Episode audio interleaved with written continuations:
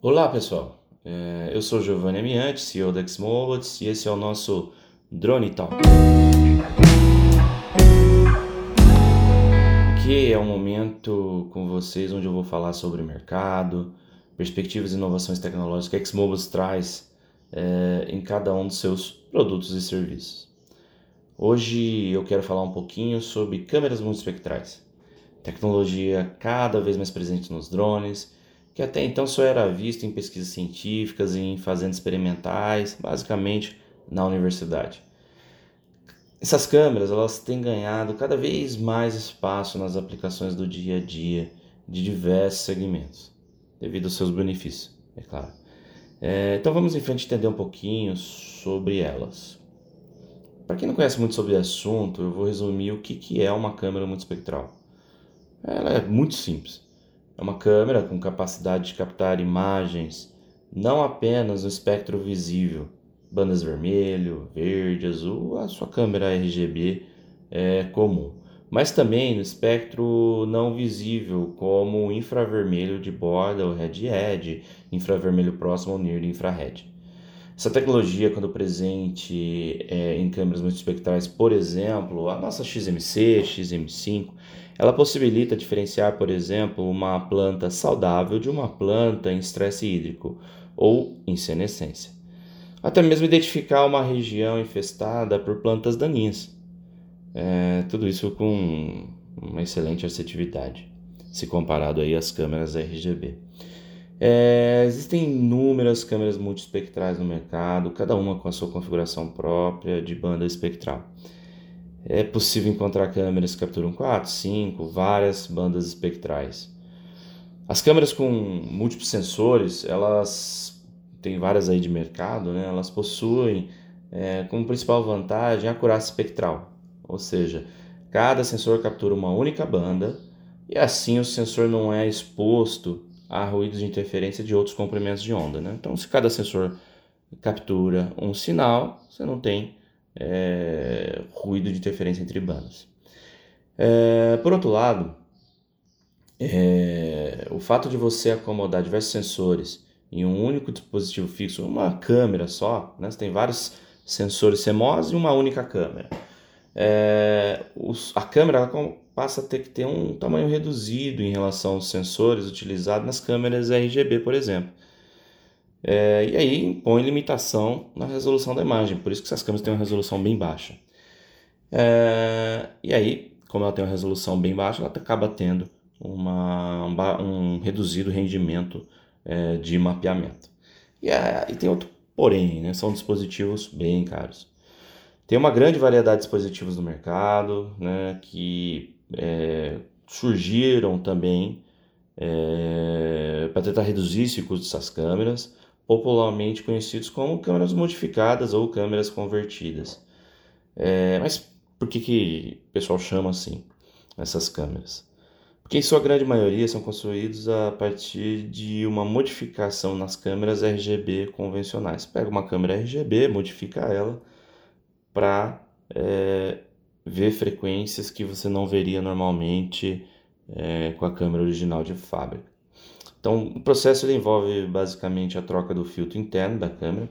O filtro interno ele bloqueia o infravermelho, ou seja, ele deixa passar o RGB e bloqueia o infravermelho.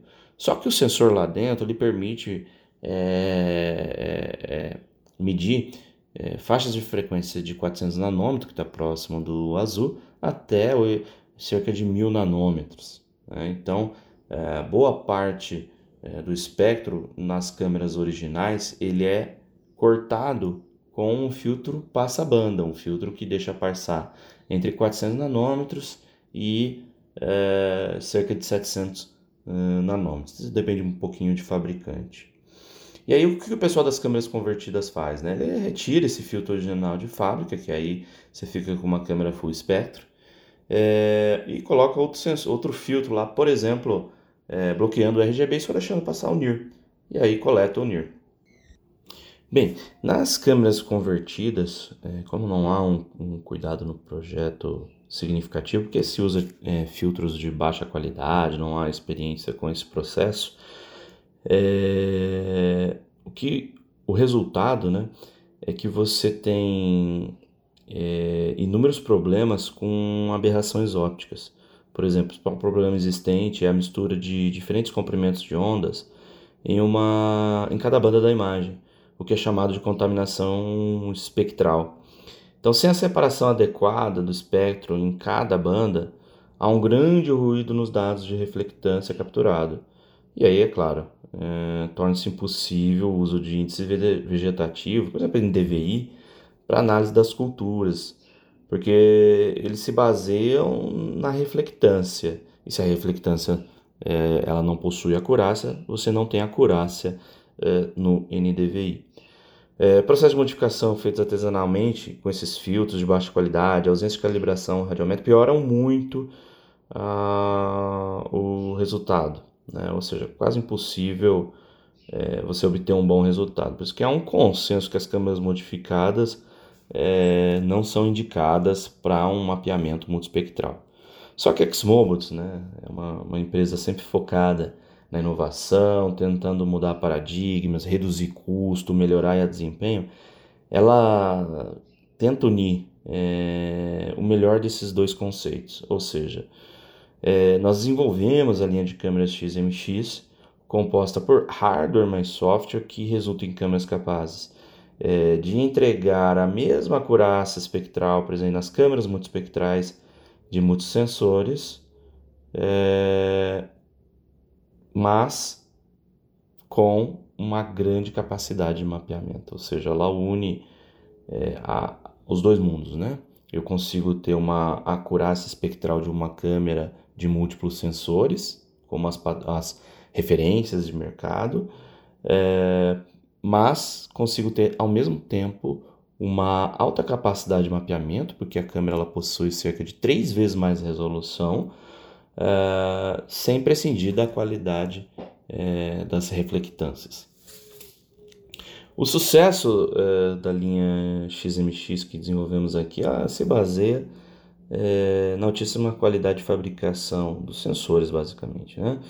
porque eles são capazes de garantir a acurácia das bandas espectrais e nós usamos a mesma tecnologia utilizada pela indústria aeroespacial de satélites.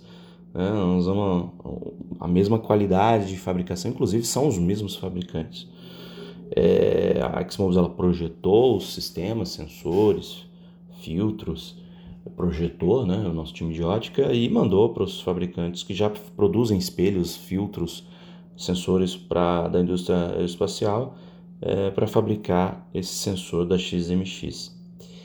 E aí, aliado a esse hardware que a gente desenvolveu, é, tem o software de calibração das imagens que converte a, os dados cru, né, a, a, a, imagem que sai da câmera é uma, uma imagem RAW, né, raw data cru, é, que converte as imagens para bandas TIFF de 16 bits, mas para a conversão desse processo no meio do caminho já é feito é, todas as correções necessárias, é, como a aplicação dos parâmetros de correção espectral das bandas e a correção de aberrações cromáticas inerente ao conjunto lente-sensor que a gente utiliza. E aí, você, como resultado, você tem um sensor multispectral de alta qualidade que une a acurácia radiométrica das câmeras de múltiplos sensores, por outro lado, a produtividade, a alta resolução que resulta em, em, em produtividade de câmeras de sensores únicos. Então, a alta acurácia das reflectâncias gerado pelas câmeras é, XMX, se comparada às líderes de mercado, é, demonstra a nossa eficácia é, da solução XMX é, e a sua viabilidade na coleta de dados multispectrais calibrados e confiáveis. Porém, com maior produtividade, que é sempre o que o mercado está buscando. Né? Além disso, a linha XMX conta com um diferencial que poucas câmeras multispectrais possuem, que é a conexão com sistemas é, é, RTK embarcado com a tecnologia HL e HG é, da Xmobiles, que aí permite a captura de é, mapas com acurácia posicional centimétrica sem uso de controle, mas agora também uh, no multispectral. Ou seja, você teria uma imagem multispectral uh, com acurácia geométrica, acurácia radiométrica, espectral e com posicionamento, acurácia posicional centímetros, sem uso de ponto de controle. É isso aí, pessoal. Gostou do nosso bate-papo aí? É... Então compartilha, nos envie sugestões, temas através das nossas redes sociais. Pessoal, isso foi mais um Drone Talks. Espero que tenham gostado. Obrigado aí pela, pela atenção de todos e até a próxima. Ah, lembrando aí, é, se você quiser sugerir um tema para o nosso Drone Talks, envie uma mensagem aí para as nossas redes sociais e todo o conteúdo desse podcast também estará disponível no nosso blog xmobus.com. Valeu, pessoal. Grande abraço.